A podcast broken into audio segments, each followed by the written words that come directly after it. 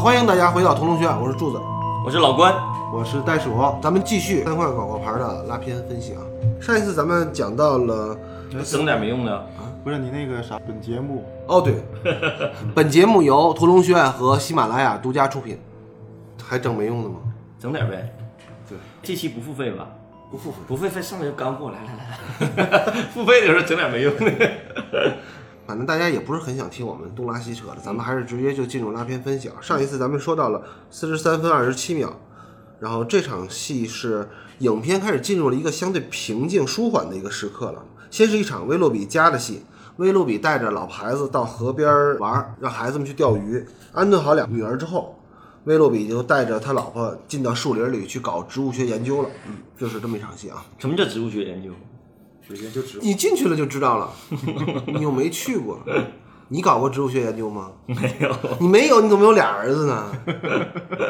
你俩儿子哪儿来的？不用植物，不用。哎，对，说到俩儿子，这个你说为什么要设置俩女儿？而这俩女儿基本没什么戏，对吧？不，这俩女儿很重要。嗯，为什么？其实这个是好莱坞的一个，我觉得怎么说呢？不能叫惯例吧。嗯，应该就是一个最常规手法。只要是硬汉，必须配漂亮老婆加女儿。嗯，一个也行，两个也行。嗯，太多了有点乱。一个稳固的家庭。对，首先一个稳固的家庭，再有一个呢，他要写的这个人要在片最中间的时候就自杀了。嗯，那么这个。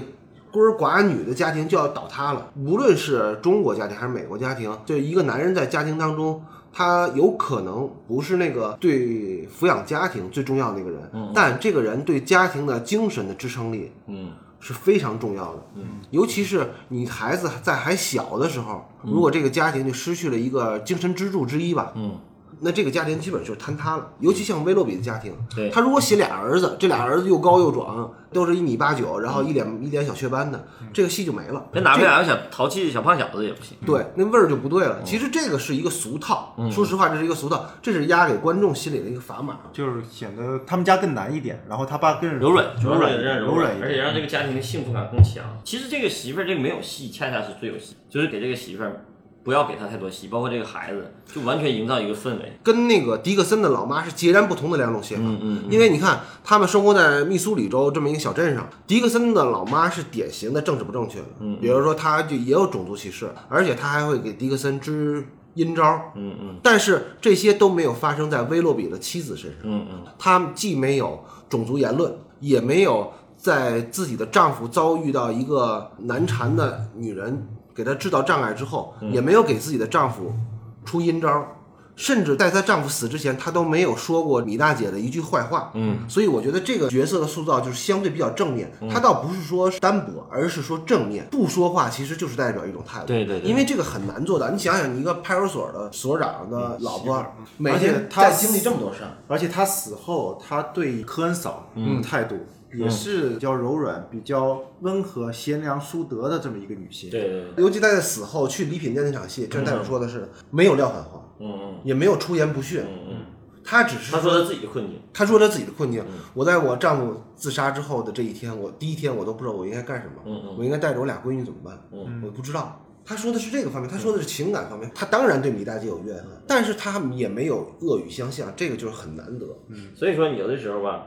咱们有时候总说有写戏，嗯，小写那种花瓶戏，但有的时候这个花瓶感在这个剧作任务里头是承担了很强烈的剧作任务。你看这仨人，就或者是这一家三口这三个女人吧，一个漂亮媳妇儿加上这两个小姑娘，其实就典型的很很典型的花瓶性的角色。嗯，就不是说所有的花瓶类的角色都是无效的，都是没有用的、俗套的。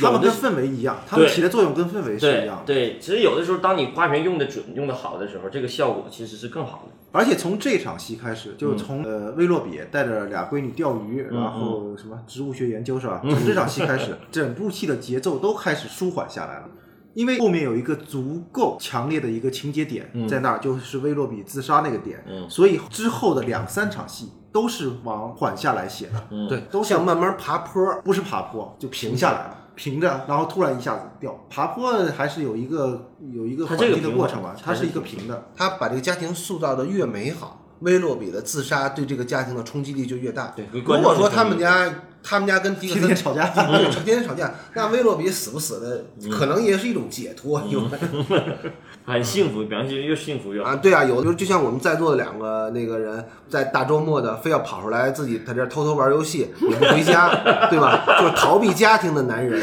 他自不自杀，其实跟家庭是没有什么太大关系的。你们俩媳妇有没有看直播？有可能啊，嫂子不好意思啊，这开玩笑的，柱子这人设你们应该知道的。不重复。还有音频，这有视频这儿啊。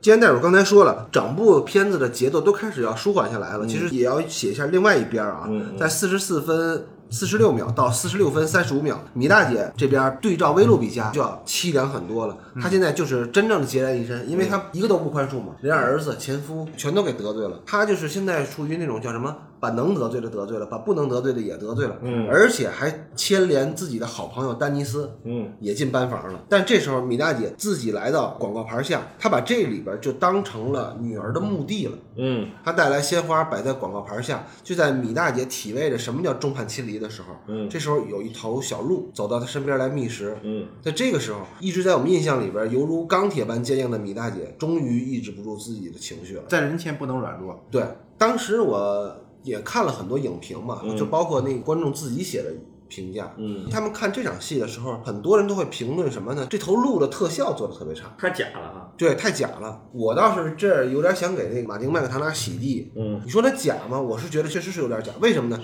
因为尤其这种动物的特效，我们主要看光，嗯嗯，就是看这个鹿身上的光嘛。尤其它在那个全景的那个镜头里边，你看这个，它确实是有点接不上那个光。嗯嗯这个鹿身上的光跟周围环境的光相差太大，因为现在是夕阳西下，嗯对吧？你看那个阳光已经到了山边了，嗯就山尖上了。但这时候这个小鹿身上的光是相对均匀的，而且是它的影子没有打在地上，就是这个确实做的太假了。而且这个鹿的脚有点那个磁悬浮的感觉，嗯，就我猜测啊，当时奥斯卡没有给他最佳影片，就是看了这个特效，觉得这个不如奔奔爸好，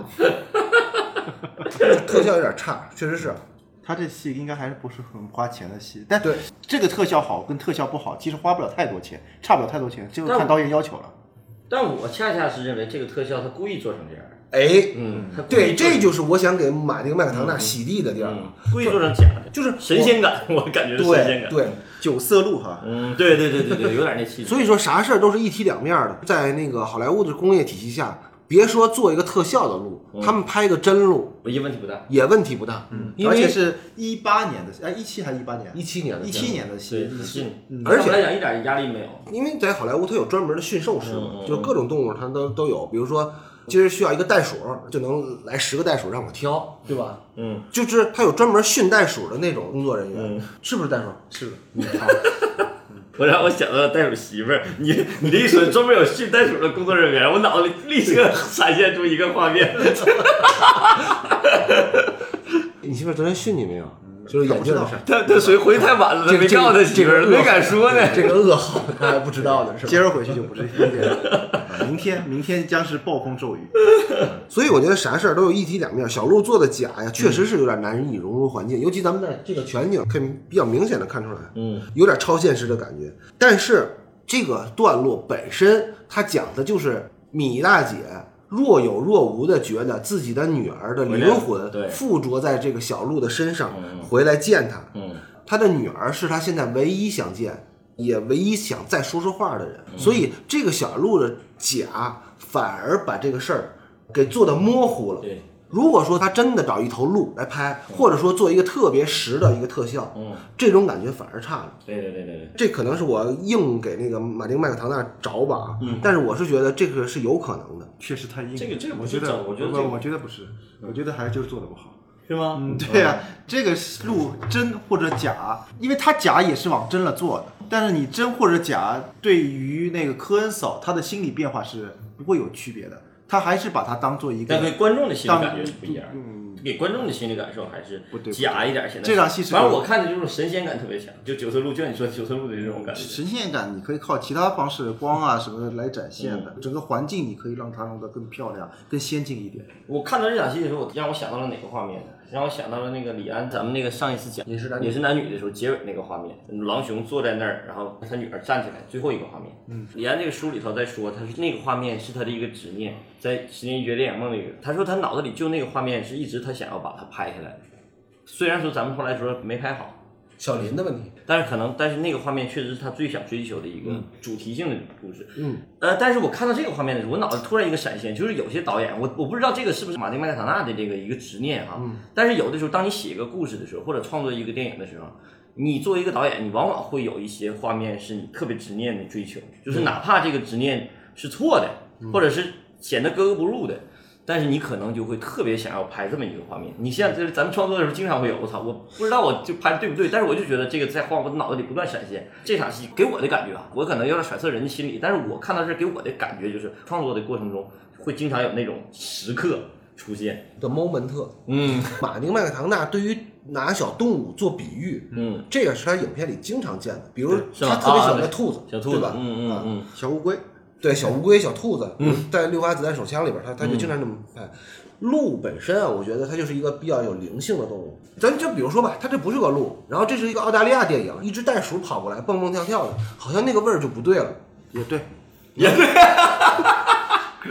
也对 好吧，如果是个如果是个小考拉，对吧？一蹦一跳，小考拉蹦不了是吧？对睡觉啊，就也不对，其实对不对？这场戏咱们不应该把它当做在广告牌下。嗯如果说这个电影不叫三块广告牌，嗯其实这场戏是应该发生在墓地的。对一般的通俗的拍这场戏，他在想平静下来的时候，他在那个众叛亲离的时候，他这时候应该去女儿的墓地，在墓碑前跟女儿说说话。对，他这个片子的灵魂的点就是在这三块广告牌下嘛。当他没有一个具象的形象，让观众知道他想跟谁说话的时候，他就要找这么一个有灵性的动物来比拟成他的女儿。那你说他的女儿幻化成一个什么动物，是最让观众能够容易理解还易于接受的？嗯。那可能比如说袋鼠就不合适，就是鹿非常漂亮的一个动物，又无害无伤的一个动物，嗯就比较合适。嗯，而且它这个场地啊，因为它的背景很漂亮，它也选的时刻也是在太阳即将落山的那个叫什么 magic time、那种时刻去拍这个东西，所以它整个场景就是想把它美好化、先进化的这么一嗯嗯，个场景。对对对，而且他已经基本把心声直接说出来了。这场戏的台词也是一样，他说：“你该不会让我相信这就是轮回吧？”就是我常说的，当你这个戏写到那个特别尴尬的时候，那你勇敢承认就行了。他把这个观众解读直接表达，他就把观众的吐槽嘛，对把心里的吐槽把它给直接写。把它变成情感了。你看这台词，但是我真的感谢你的出现，即便你是假的。只是一只鹿而已。对对，我知道你不是，但是我还感谢你出。这个心灵慰藉感在这个人物身上起到了很重要的作用。我我挺喜欢这场戏的。挺好。虽然说很俗套，或者是有点狗血，但有效，我觉得很有效果。他为什么不找真的鹿？也有可能是在那个时刻的时候，就那个光最漂亮的时刻时候，那只鹿不听话了，他所以我不拉走拉走拉走，来直接拍个空的后期做，有可能吧？有可能，有可能。但当时应该会配个好几只鹿是吧？只有在我们这种低成本里边，只有一只鹿 才有可能出现这种问题。对，因为鹿还是一个比较贵的东西，它不像袋鼠，你随便牵来牵去，牵好多头都可以。然后大不了晚上大家就把它吃了都，是吧？行了，这样戏说太长了啊。啊，好，到了剪掉，剪掉。你是把我那说袋鼠的都剪掉了。啊，四十六分三十六秒到四十九分十八秒，下半场戏啊，在米大姐的这个运气跌停之后，果然命运之手开始显示它的威力了。米大姐要转运了。小红毛维尔比本想以租约到期，而米大姐交不出下月租金为由，干脆撤掉三块广告牌。维尔比此举肯定是不想惹祸上身，而另外一方面，他也觉得威洛比警长已经是个行将就木的人了，而这个时候再给他添恶心，就确实有点落井下石，有点说不过去了。在此时，一个不明身份的人给他寄来了下个月的广告租金，维尔比无奈只好继续履行合同。这场戏其实对应迪克森在酒吧里对威尔比说的那段话，啊在威尔比的心理上起到了作用。他知道威洛比警长得癌症了，他心发善意吧，然后就想着要不不把广告牌租给他了。还有这一场戏里边呢，经过上一场一个温情的跟小鹿那场戏以后呢，科恩嫂她的战斗头巾又戴了起来。从那场戏跳到这场戏，他没有一个契机。嗯，这场戏的他是突然被叫过去的，突然被叫过去的时候，他如果还是一个比较柔和的状态来、来说的话，这个冲撞就不够。所以他为了加深这个冲撞，他就把他那个战斗头巾又戴在头上了。哎，这场戏要跟那个之前他第一次来买网络盒那场戏对着看，那场戏的调度和这场戏的调度完全是反过来的。一个是我强烈的要求买这个广告牌，手里有钱，谁气势如虹，气势如虹的站着，而且昂着头对，然后这个威尔比是往上看的。然后这场戏就恰恰相反，这场戏他虽然说他的气质还在，战斗性还在，但是他把自己窝在一个对面一个坐在这，而且他表演的也是看起来是小的。你看米娜姐的这个姿态一直是弓着身子，对对毛着腰，对相对来说是低姿态，一种无奈的状态。对他也是个讲道理的人，嗯嗯但如果他没钱来租这个广告牌的话，他确实也是把他逼到了一个绝境的一个位置，对对所以他这个姿态只能摆出这种姿态。然后等他钱来的时候，又把这个调度回来了，这还是戏剧导演特别常干的事儿。哎，我其实挺有一个问题问你，啊，他这个戏里边有好多边缘性配角的角色，他都把这个姑娘拍的特别傻，或者写的特别傻，嗯，这个是原因是什么？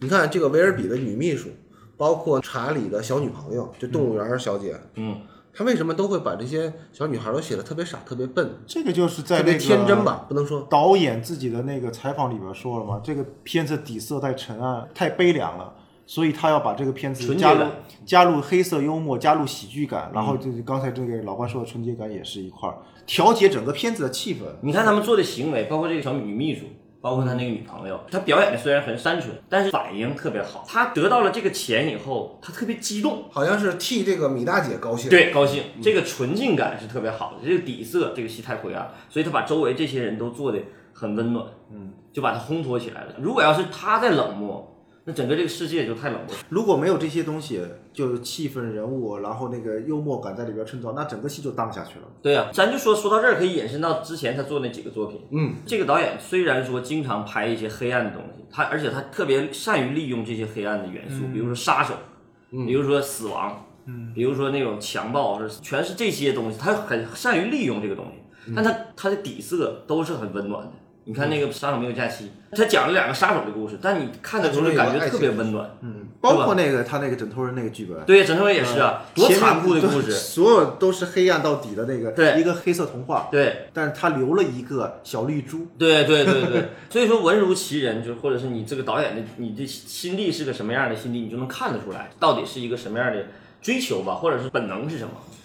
呃，我这么理解对不对？嗯这件事，他并不是说要写几个傻姑娘，嗯，对或者是傻小子吧，对他只是说想平衡这个整个影片的色彩，对，只是说恰巧这几个角色是姑娘而已。其实威尔比这个角色的选择，傻小子吗，对他为什么选择一个白白的，还感觉有雀斑的，啊有雀斑的，完了有红头发，就感觉很，其实他不像是一个广告公司老板，广告公司老板像是一个高中毕业生。对，其实是跟这个身份看起来可以更成熟一点，但他为什么选择这么一个傻白的感觉，其实也是很重要的一点。还是一个反差。对，我要让我的片子里充满这些好人来平衡这个这个影片，嗯，这个世界本身还是有光明，还是有温暖。因为这些片子里我们之前说了没有坏人嘛，只有那个退伍军人是有可能是个，不是有可能他就是个坏人，只不过他没有干这不一定干不一定这个事儿是在这个国家干的这件事，干了这个事儿，对嗯。那其他的这个片子所有人都是可被救赎的。嗯，好，到了下一场戏啊，非常重要的一场戏就来了啊，因为这好像也是这个电影的整个的分水岭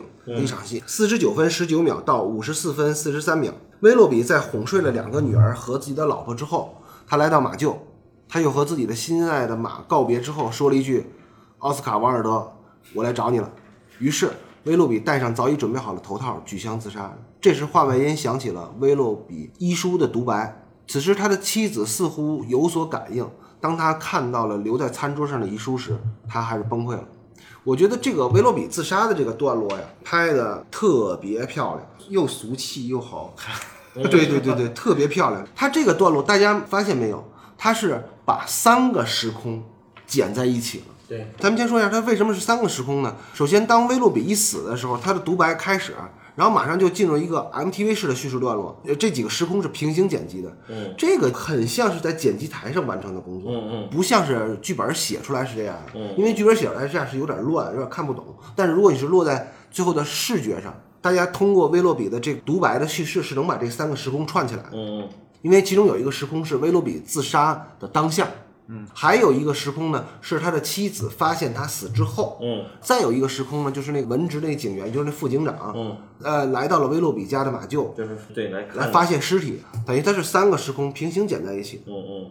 等于是一个闪前，一个闪后，嗯。再加一个当下时空，嗯啊，而且还有一个闪边，它它是四个时空，还有一个闪边，那个。那个小熊泡在河水里边那个就，对，就那个镜头那也给了闪钱，那白天的事。白天不是，就说它不是在这个叙事线上的啊嗯嗯算是闪边吧。嗯所以我就觉得这场戏确实是剪的特别漂亮。嗯他要拍可能是顺着顺序往下拍的，但是他可能是在剪辑台上完成的这个二度创作吧。再说几个细节啊，我觉得威洛比自杀的时候，他是站在马厩里边的，跟那个威洛比的至爱时刻画框式构图那场戏是一样的。嗯，他是在背对着自己家这个白房子。嗯，但这个时候威洛比身上的光是正常的。嗯，就是他身上是着光的。这次跟看到电视新闻之后那个画面是有一个对比的。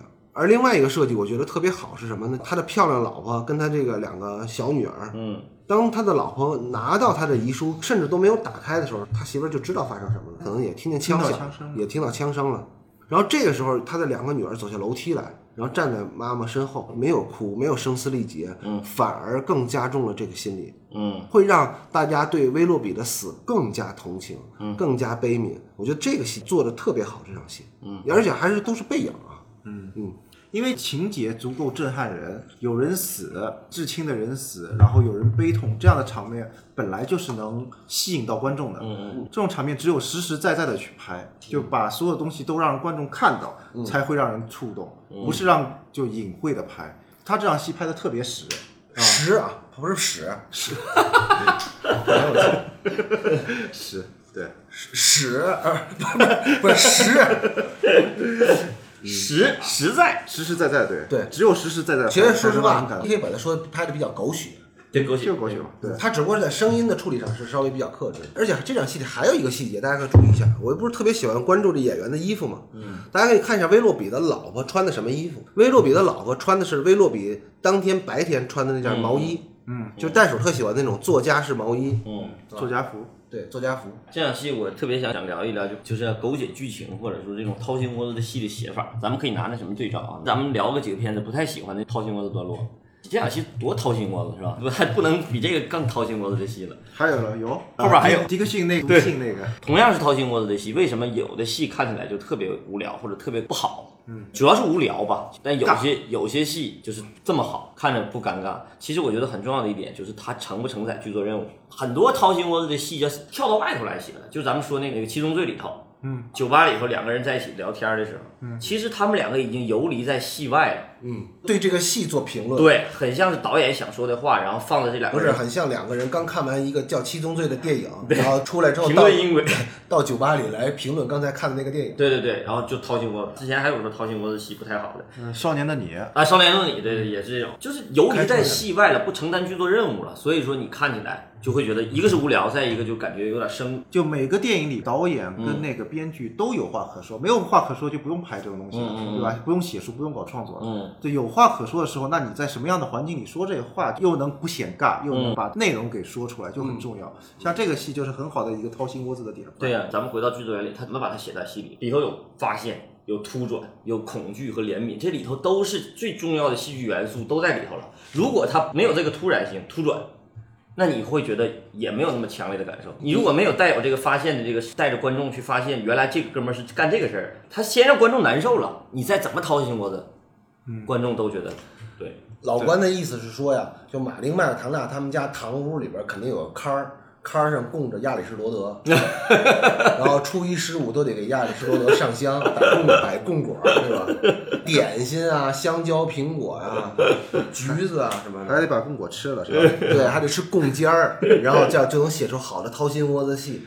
但是因为马丁麦克唐纳在自己家有一个龛儿，哎，里边供着一个亚里士多德，所以他写掏心窝子戏写的特别好。但是与此同时呢，他对象到了他们家之后，也被这个精神力量感染了。所以我觉得真正写掏心窝子写的好的呢，马丁麦克唐纳得排第二，啊，他对象排的是第一，他对象叫什么名儿啊？你怎么知道是他对象呢？就是伦敦生活的演员、主演员加主演，编剧也是他。编剧也是他，拿了一堆艾美奖，包括最佳剧本，包括最佳啊，剧本也是啊，对，他编剧加主演，他都拿奖了，嗯，而且是连续两你。推荐给我以后，我看了头一季的头两集，然后第二季的第一集，确实第二季第一集太好了，可是太厉害了，我。伦敦生活是写家庭情感，所以他那个里边有大量的掏心窝子戏，基本上每隔一两场。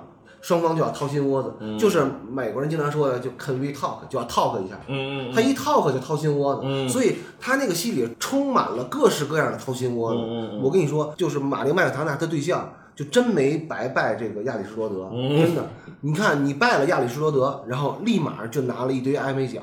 拜了好多人，你怎么不这么写呢？不，我拜的是那谁呀、我拜的是那个那个老舍，所以他现在词儿，他现在对特别关心那个贯口嘛，没有，我拜的是那个那史蒂芬金，对，史蒂芬金对，那吓我一愣一愣的。就顺着老关的话说啊，嗯嗯像这种掏心窝的话，其实每一个导演跟编剧都想要表达，对吧？不表达的话，他就基本上没有创作的那个驱动力了。嗯所以就像这种掏心窝的话，有的话，我们应该在什么环境里边掏心窝？其实就是应该想让被掏心窝的人。观众、戏中人处于这个情境下，才会显得不那么尬。就在戏里头，在戏里头，你如果要是游离出来了，就是你戏如果戏讲完了，故事讲完了，然后再回返回来掏心窝子，就是人已经游离出来了，再去听的话，或者再去看的话，就显得有点尴尬，不在情境里头。我今天看到咱们群里头有一个朋友说啊，根本就没有所谓正统的视听语言，视听语言都是用来被打破的。嗯嗯啊，我觉得他说的这个有道理啊。嗯为什么呢？因为视听语言它都是在革新进步的。视听语言其实就是怎么说呢？是一种视觉的表达方式，嗯对吧？就跟外国话一样，比如说袋鼠会塞内加尔语，嗯，那它就是一种它的表达方式。它要表达的可能还是中文情境，但是它得翻译成塞内加尔语说出来。嗯嗯这个塞内加尔语也是在不断的进化的。你看，在伦敦生活里边，嗯它就多了好几个维度。咱们看一下伦敦生活的那个视听啊，就比那纸牌屋还要更往前走了一点。对，它不单是只说了自己的内心情境，嗯而且他是有预言或者有评论性质。嗯嗯这个就已经要比纸牌屋更往前走了一步了。对，所以说他那个再掏心窝子，嗯哎，你就觉得是另外一种效果了。嗯嗯但你这个话，刚才要说那个视听语言就是被打破，首先得掌握了啊才能对对对被打握。对，你不能 掌握创造啊。掌握视听语言是咱们屠龙学院要跟大家交流的事儿。下场戏是到了五十四分四十四秒到五十八分五十三秒，就威洛比的死讯传到了警察局里边，然后警局内一片哀嚎，嗯而迪克森更是和同事抱头痛哭。嗯但是他很快就振作了起来了，因为迪克森疗伤的方式就是去工作，为了继承威洛比未尽的事业，而这个伟大的事业就是要痛扁维尔比。嗯这段戏就开始要出现一个长镜头，嗯，也是这个影片当中唯一一次长镜头调度。就这场戏啊，迪克逊他的表演，他的那个傻乎乎的表演，嗯嗯，怎么了？你的执拗 必须是念迪克逊，那应该念迪克什么森？我是森，你是逊，来吧。哦，你是科恩嫂，他是米米大姐，我就你俩这名儿我都记不住。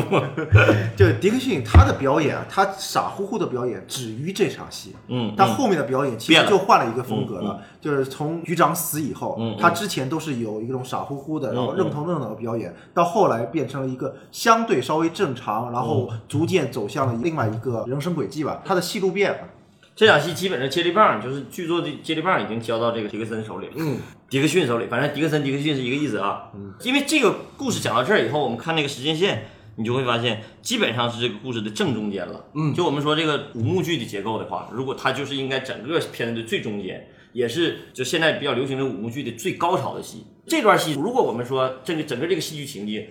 自杀的戏其实看起来更像高潮，对吧？对，对吧？对但是他把自杀的戏延宕到这儿来了，来了，让这段戏成为一个高潮。就是对自杀的反应反而成了高潮，对而不是自杀是本身是高潮。这段戏的处理就非常非常人物化。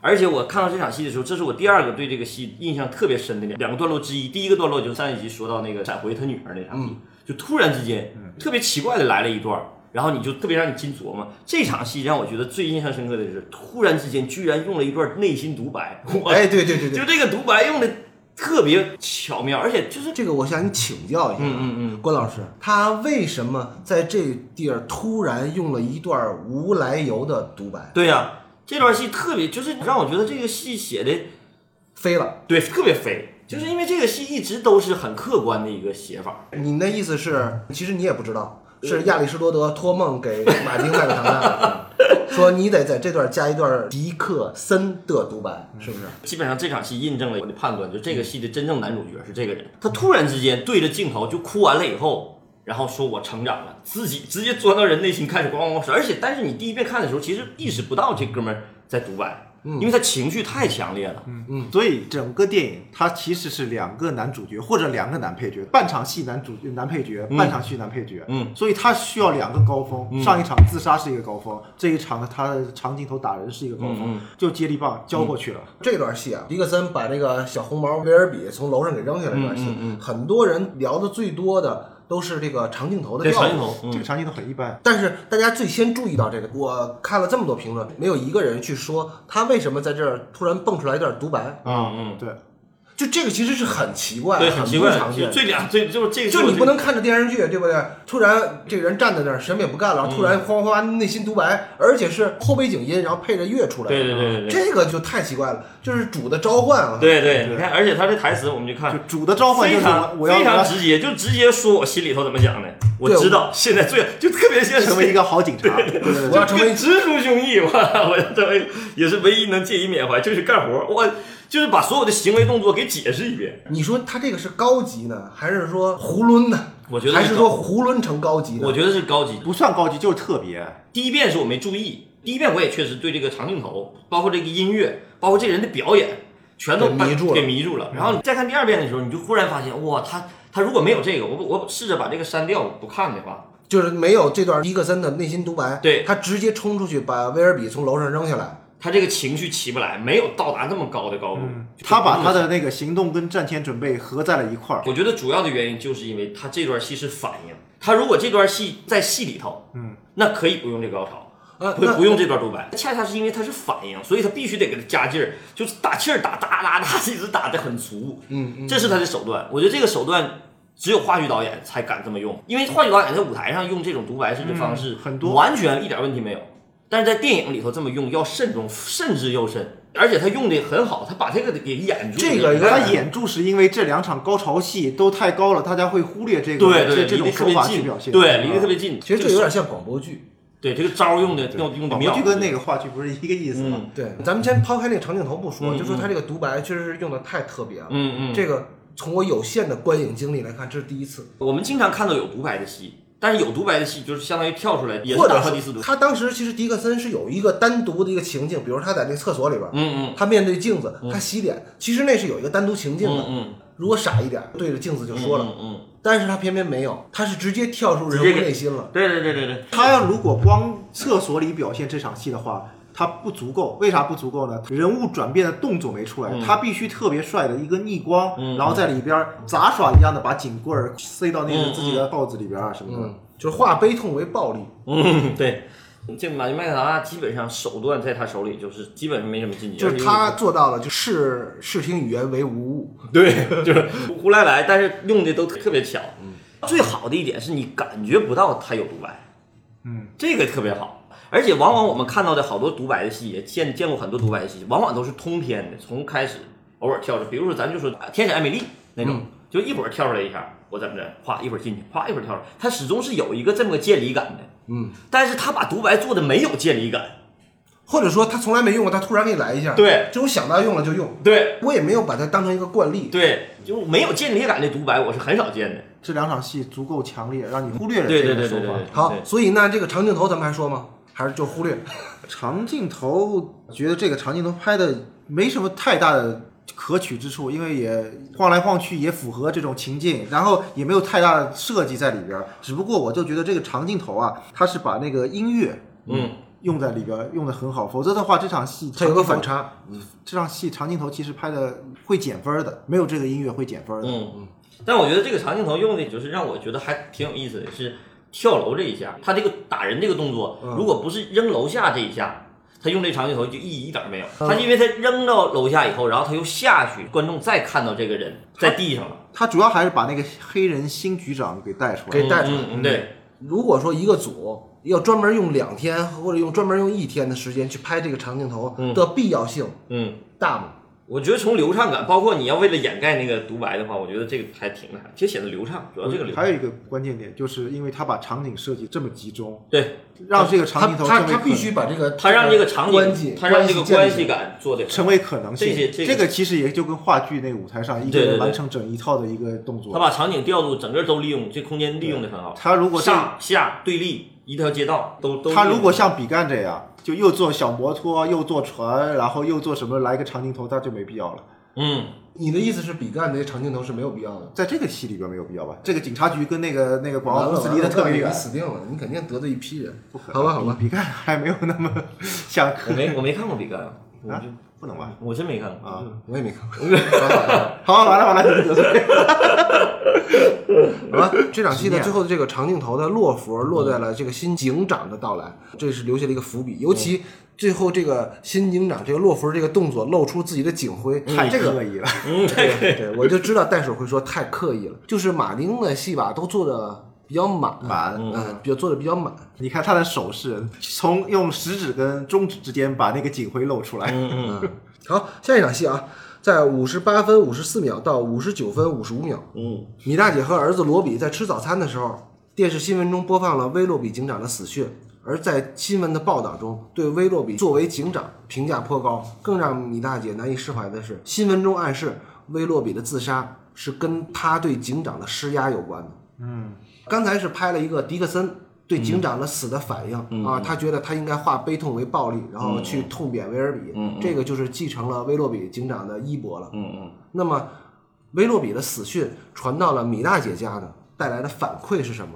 嗯，我先说一下我的感受吧。我是觉得这场戏跟上一场戏相对比来说，就拍的过于随意了。嗯上一场戏，迪克森啊，又是内心独白，然后又是一个走过街道上上去打人，然后又回到警局这么一个长镜头。他在这个米大姐的这个反应里边，倒是应该平静一下。这个回落感还是挺对他这个回落感是是应该有的，就是咱们做戏就不能都顶着走，嗯嗯嗯啊，都是耍着走。嗯如果那是一个长镜头，嗯然后这再来一个夸夸夸的跳轴啊，什么更花哨的，就没必要了。嗯他拍的其实是他一个无力感，对他那相打无对手了，他的唯一的一个对手没了。对对对，啊，嗯，但是我觉得啊，这场戏有点过于随意了，就太靠麦克多蒙德老师自己的表演。对，其实他这场戏是对着写的，这两场戏连着，这场戏才是真正这场戏的结束。就下一场戏，他跟他他跟他那个同学，我就说这场戏只是他的一个反应，对对对对只是他一个起范儿，然后下一场戏才是才是这动作，不是起范儿，这个场戏是收是收上一场戏。收上一场戏，收完了以后，他怎么能推进下去呢？嗯，要靠下一场戏的那些同学嗯嗯来激他。从下一场戏你开始看到代表他战斗状态的那块头巾没了。嗯相当于威洛比死了，他的头巾也没了，他也不知道跟谁战斗了。直到后来他找到了战斗对象以后，他又把头巾戴上了。后面几场戏都是激他的，重新开始。其实我觉得这场打同学的戏，恰恰是给人一种感觉，他无力感。当一个人回落到弱小的时候，他只能欺负更弱小的人，他就没法，他没有强大对手了，他得找个软柿子捏。他 这个处理的挺有意思的，而且他对面这几个学生还不是那种坏学生，这个反差特别好。老关说的这个捏软柿子的戏啊，就是从五十九分五十六秒到一小时零四十秒，又是一个重复场景啊。米大姐送儿子到学校，而这次因为威洛比警长的自杀，呃，米大姐被大家认为是罪魁祸首。嗯嗯，学校里一个坏小子把一杯饮料扔在了米大姐的车挡风玻璃上，用东北话怎么说？米大姐也没惯这毛病是吧？然后分别教训了坏小子和他的女朋友。其实这个时候的米大姐，她的情绪是内疚感已经很强了，很失落了。她这个反应在她这儿是一种已经落下来的反应，但是她还要强弩之末。她怎么表现一个弱小的人的强弩之末？就是她要找一个更弱小的对象来找茬儿，其实对就是找茬就如果没有这俩人找茬儿，他更没有发泄的地方。，对，而且我觉得她最有意思的，她是这两个演员选的特别好，就是这两个小同学的演员选的特别好。他选了两个看起来不像坏孩子的两个，虽然说他表演的很有点那啥，但是这两个不是那种像纹身的或者是特别操蛋那种孩子那种感觉，就像袋鼠这样的吗？看起来像小白胖子呃，对，小白胖子，这个感觉就会更强。其实这个戏写的也挺水，说白了，我觉得这场戏有一个特别好玩的地方是哪儿呢？他镜头会摇一下，嗯。他就是用那个无影撩阴脚踢了小白胖子，嗯。然后又踢了小白胖子的女性朋友吧，嗯。然后他下一个还有一个小白胖子，是个小长毛，嗯。然后这小长毛就摇头了。米大姐走回车上的时候，这就是有一个围观的人，他特意给一个围观的人一个长久的一个注视，嗯就是他把这群演的标点符号的作用嗯就做的特别明显。嗯他靠这些群演来给观众暗示，就是米大姐这件事儿其实办的有点操蛋，嗯嗯。但是观众呢又隐隐的觉得，哎，这两下无影脚还挺过瘾。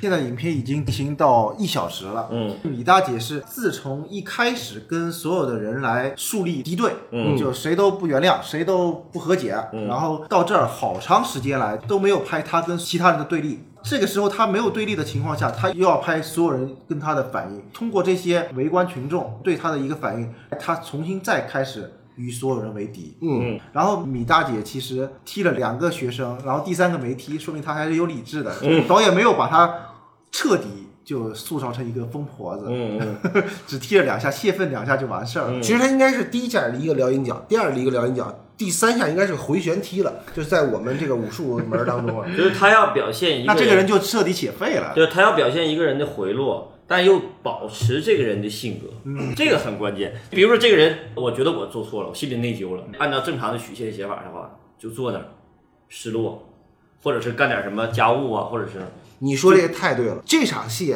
很明显，但下一场戏更明显。马丁麦克唐纳他给这个米大姐的戏都是什么呢？只要米大姐干了错事儿，他从来不给米大姐惩罚。嗯无论怎么说吧，米大姐的死在外人看来是跟那个大姐死米大姐 米大姐没死，啊，那个威洛比警长的死多多少少是跟那个米大姐有点关系。嗯，让人对吧没有关系。嗯然后下面还有一场戏是什么呢？米大姐当扔汽油弹把迪克森给烧了之后，嗯嗯你记得后边接的戏是什么吗？嗯他没有接一场让米大姐什么冷静下来呀、嗯嗯或者遭遇惩罚，嗯没有。马上那个黑人那小哥对就给他送广告牌儿、送广告来了，对对对，然后是像田园牧歌似的温情戏。嗯嗯我觉得马丁麦克唐纳在这个地方就特意的要把所谓的普世的道德感要给它消解掉。嗯嗯，就是没有那么简单的，我做了错事儿，然后我就要遭到惩罚。这个世界远远不是这么简单而已。嗯嗯，得保持这个人的性格，虽然说情绪落了，但是保持这个人性格是很关键的。对，他不能让这个人不是这个人。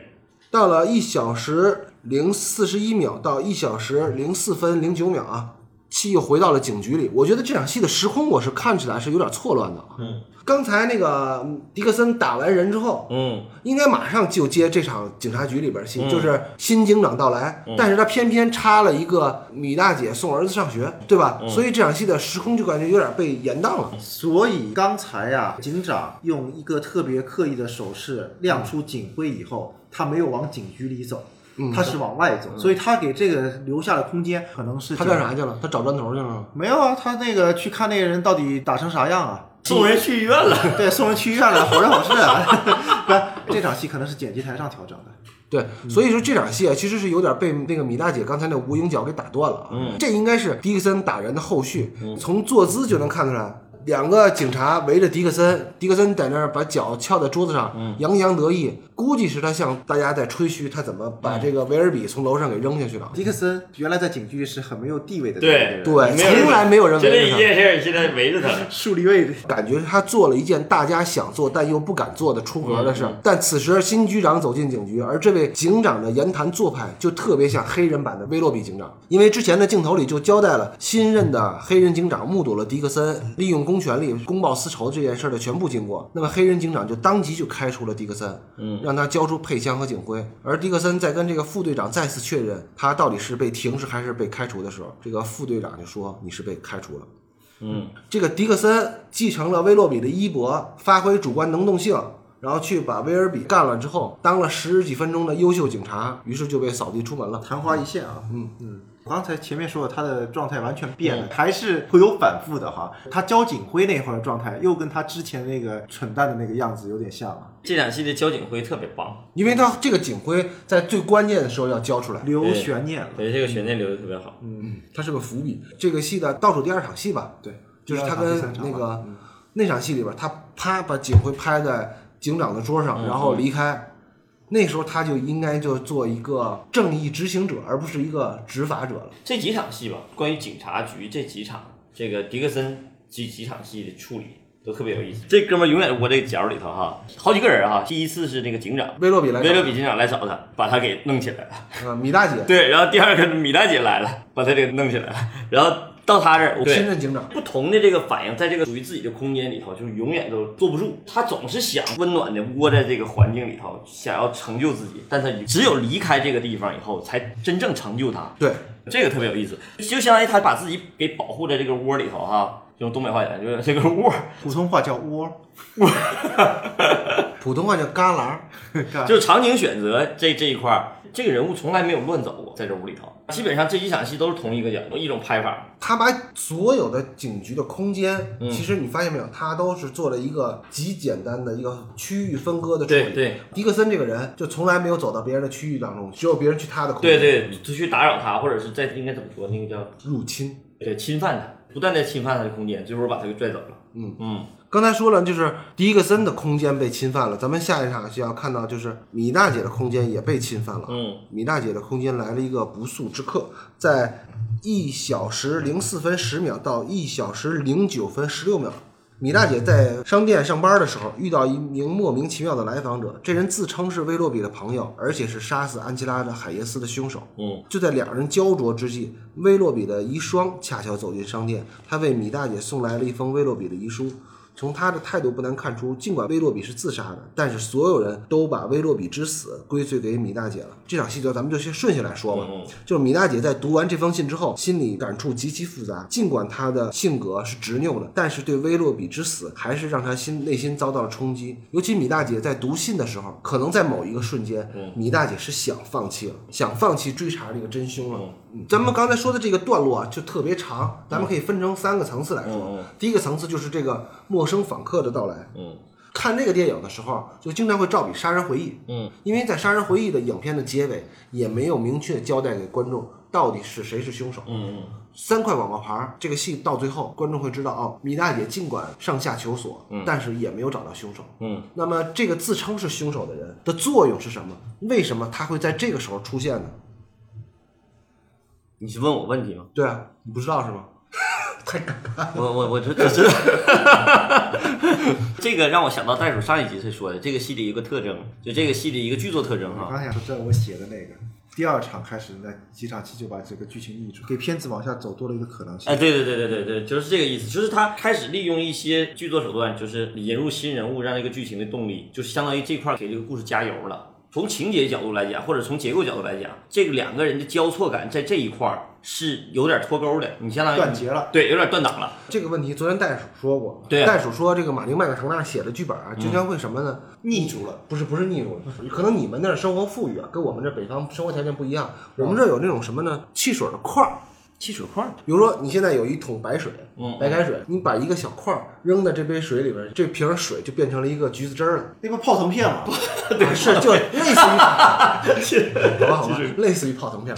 马丁麦克唐纳他写着写着就会面对一杯白开水，他就必须拿一个泡腾片儿来，是，然后扔进去，然后产生化学作用。嗯，所以这个戏的戏剧的元素加入特别多。在我看来，要是一般人去写这个剧本，写着写着可能就写不下去了，或者越越写越俗套了，就没劲儿了。它的那个一个个元素往下加入的话，整个剧就不会腻住。这个泡腾片儿加进去以后就冒泡了，就会给片子往下走多一个可能性。它这个其实属于强转。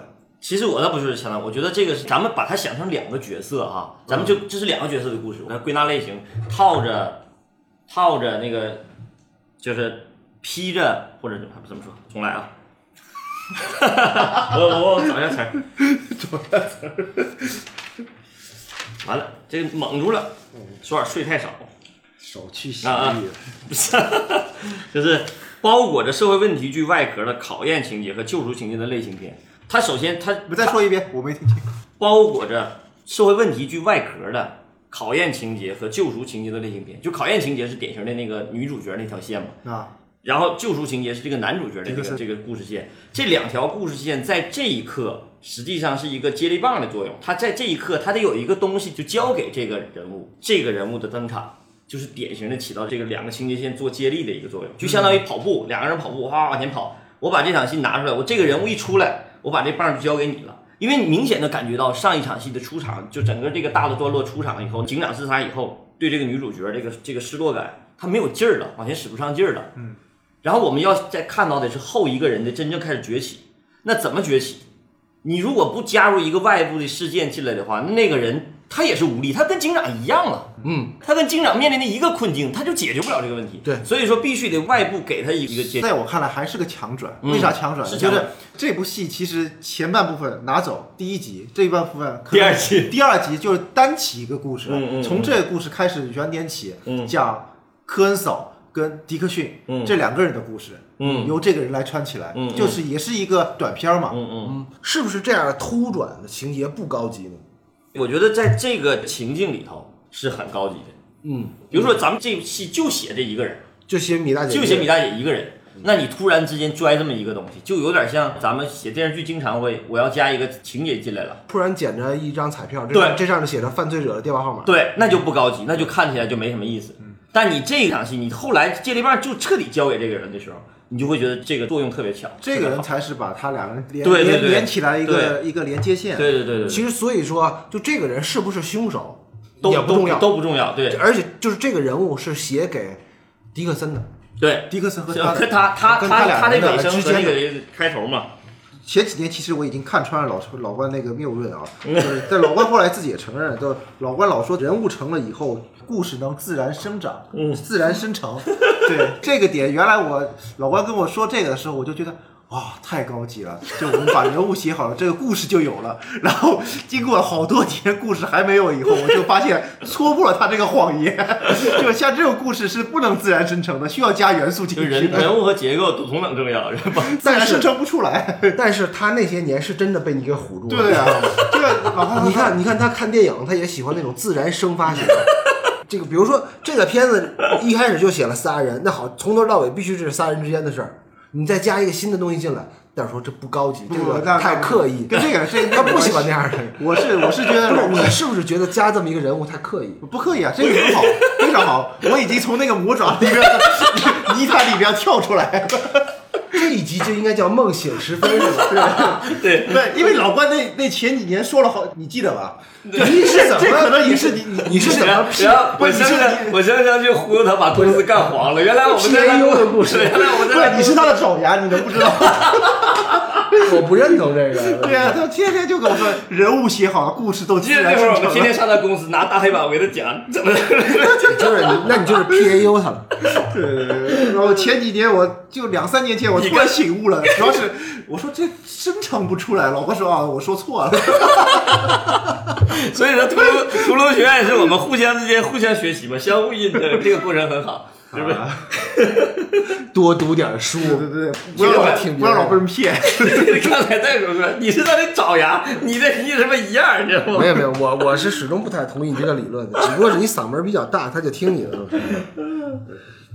但是这场戏，不对，这个理论我回想了一下，不是这个理论是老关说完了以后，你假借你的口，你是告诉我的，你还是爪牙。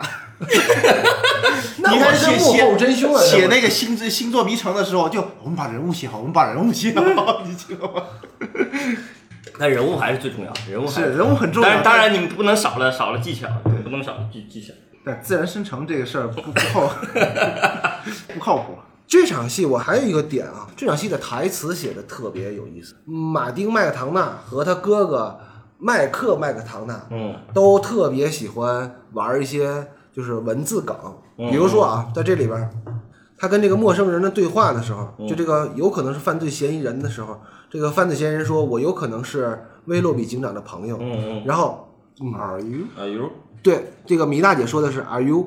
嗯然后陌生人又说：“我有可能是你的女儿的朋友。”嗯然后米大姐说的什么？Were you? 哦，were you？嗯过去式，因为他女儿已经去世了嘛。嗯嗯好，等这个陌生人走了之后，这个威洛比的遗孀就来了之后，米大姐说：“我很高兴看见你。”米大姐对这个威洛比的老婆说：“我对你的遭遇感到很遗憾。”然后威洛比的老婆说的是：“Are you？”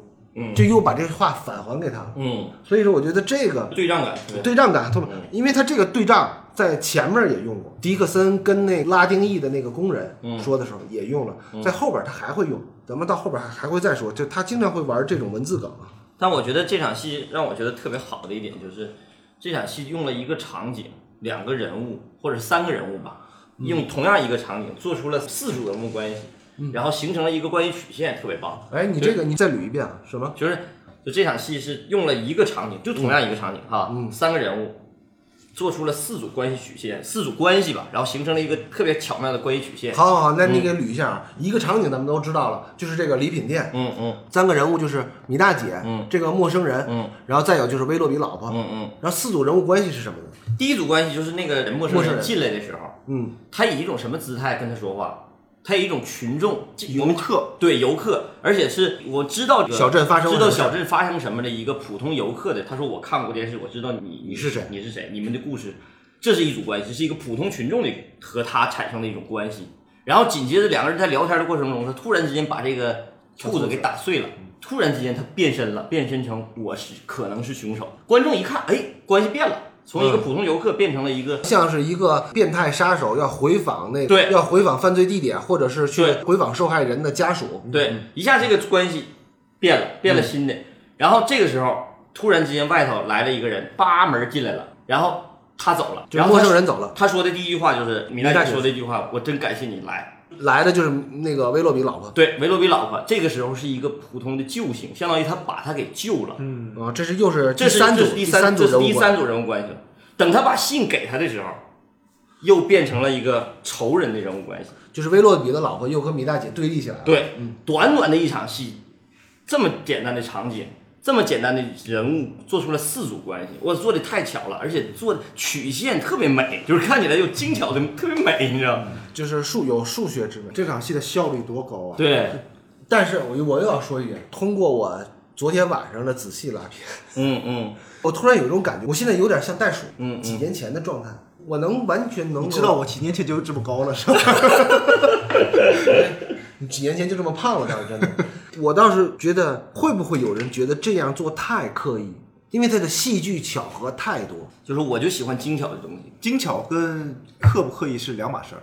那你认为其实就是一层窗户纸，这两者之间啊是一线之隔？，对，对，这就是一线之隔。什么叫精巧？什么叫刻意？嗯，太难拿捏了。这个中间就差一微米的这么一个环节。当你懂得一个技术的时候，然后你最开始使用的时候很生涩的时候，是经常会出现刻意感的，嗯，对吧？当你融入了，就是熟练掌握或者融入你的情感呐，或者是投入到情感的时候，比如说你先写一个戏吧，你会写出一个比较完整的故事大纲，或者写出一个完整的第一稿剧本，你会认为非常好，嗯，就是阅读快感嘛，或者说你会把这个故事哎很顺，但就只能说明这个时候你做的还算是不错的一个精巧的一个戏，或者说比较刻意的一些桥段呢设计的还比较但是你的情感看的时候，你没有产生任何情感关联，那个时候就说明你的有可能就会接近于刻意了。当你看的时候，你完全忘了你这些技巧的时候，你看的时候你看不到你任何写作技巧，别人看的时候也看不到你写作技巧的时候，基本上就差不太多了。在我看来，就基本差不太多了。而且还有这一场跟表演有关系，啊，对吧？嗯对，如果不刻意的情况下，是跟那个科恩嫂她的表演有关系。嗯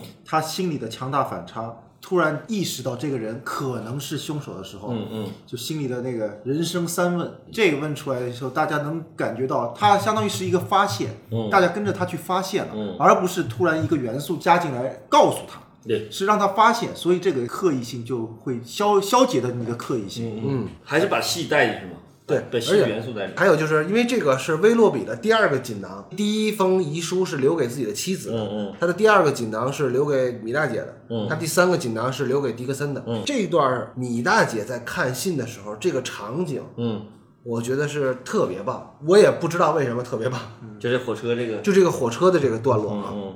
就因为你特别喜欢门廊，你特别喜欢这种美式生活，你这个一个白左形象，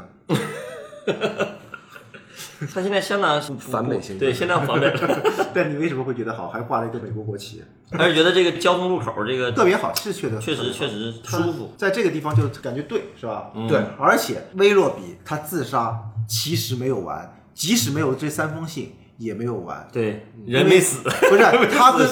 不是他跟科恩嫂他俩的关系没有终结，对。需要靠这封信去画句号，和解和解，和解。而且是又以一个比较幽默的方式，嗯。然后去和解，他自己都笑了。我觉得这这个这个内心写的太好了，太棒了，这个这个和解太棒了，而且他这个戏你都能想象到这个情境，因为这封信他一定是在死之前一段时间写的嘛，他把现在这个情境发生的一切，就这个人的同理心，就是原来对这个警长其实不认识，为什么我说这个人始终都还在活着，而且活得越来越鲜明，好多他的行为，包括他的语言，这个是不断在塑造人物的。他这个一封信看不着人，相当于他的独白。对他的独白，你还是在塑造这个人物，让这个人物完整，这个特别棒。不单纯的是传递信息，如果单纯的传递信息，那也没什么太大意思。嗯，但是他传递的不单是信息，而且还有这个人物维度，让这个人物维度更加丰满。对在死后这么有同理心的一个人。活在人民群众的心里。哎，对，就是做的真是特别好，包括这个气氛，包括色彩哈，是不是你感觉舒服？就是旁边一直有流动，随着他的心态在流动。这个确实我有点说不清楚为什么，但是我是有一个特别强烈的感觉是啥呢？这段他跟他的心情是贴着走的，嗯，而迪克森在读信的时候，嗯，是截然不同的。对你看，除了他妻子在读信的时候那个状态之外，咱们想想，米大姐在读信的时候、嗯是坐在他这个纪念品商店外，旁边有火车驶过，嗯，这是个舒缓的。为什么呢？米娜姐已经够激烈了，够爆的了，对吧？逮谁怼谁。但是迪克森他是在大火当中，嗯，读那封信的，嗯，就他把这两个场景就是一静一动选的都特别好。对，嗯。在下一场戏就是一小时零九分十七秒到一小时十分五十四秒，嗯，门廊接门廊，嗯。都是在门廊上发生的故事啊。迪克森家的门廊上，迪克森的老妈想要到警局帮迪克森讨回工作，嗯或者要求失业赔偿，嗯嗯。而迪克森感叹说，现在的南方已经不是以前的南方了。他心里清楚，威洛比死了 就没有人再罩着他了，也是一场比较舒缓的戏啊。嗯嗯我是觉得这场戏看似是一场过场，或者说是剧情不往前推进的戏，嗯嗯但是其实是在垫了几场相同的迪克森家的门廊上的戏之后，是有一个逐步的递进的。因为这是第一场，迪克森坐在他家门廊上跟他的老妈聊天儿，嗯然后迪克森离开，然后再下一场，迪克森还是坐在门廊上的时候，他就要接到副队长的电话了。看漫画那个，对，看漫画那场戏，迪克森再次离开他妈的时候，他其实就变成了一个义警了。对，他就要变成一个惩罚者，然后去执行他们认为的正义事业了。为什么他要选择他们家的门廊发生这些事儿？嗯可以在屋里发生啊。嗯其实慢慢的让这个迪克森从这个妈宝男，从这个家里要走出来，嗯，给迪克森一个形式感的东西，对对让他越来越远离他这个家庭对，让他独立，变成一个真正的男人，对。让他走出这个家庭。这场戏你看台词逻辑就是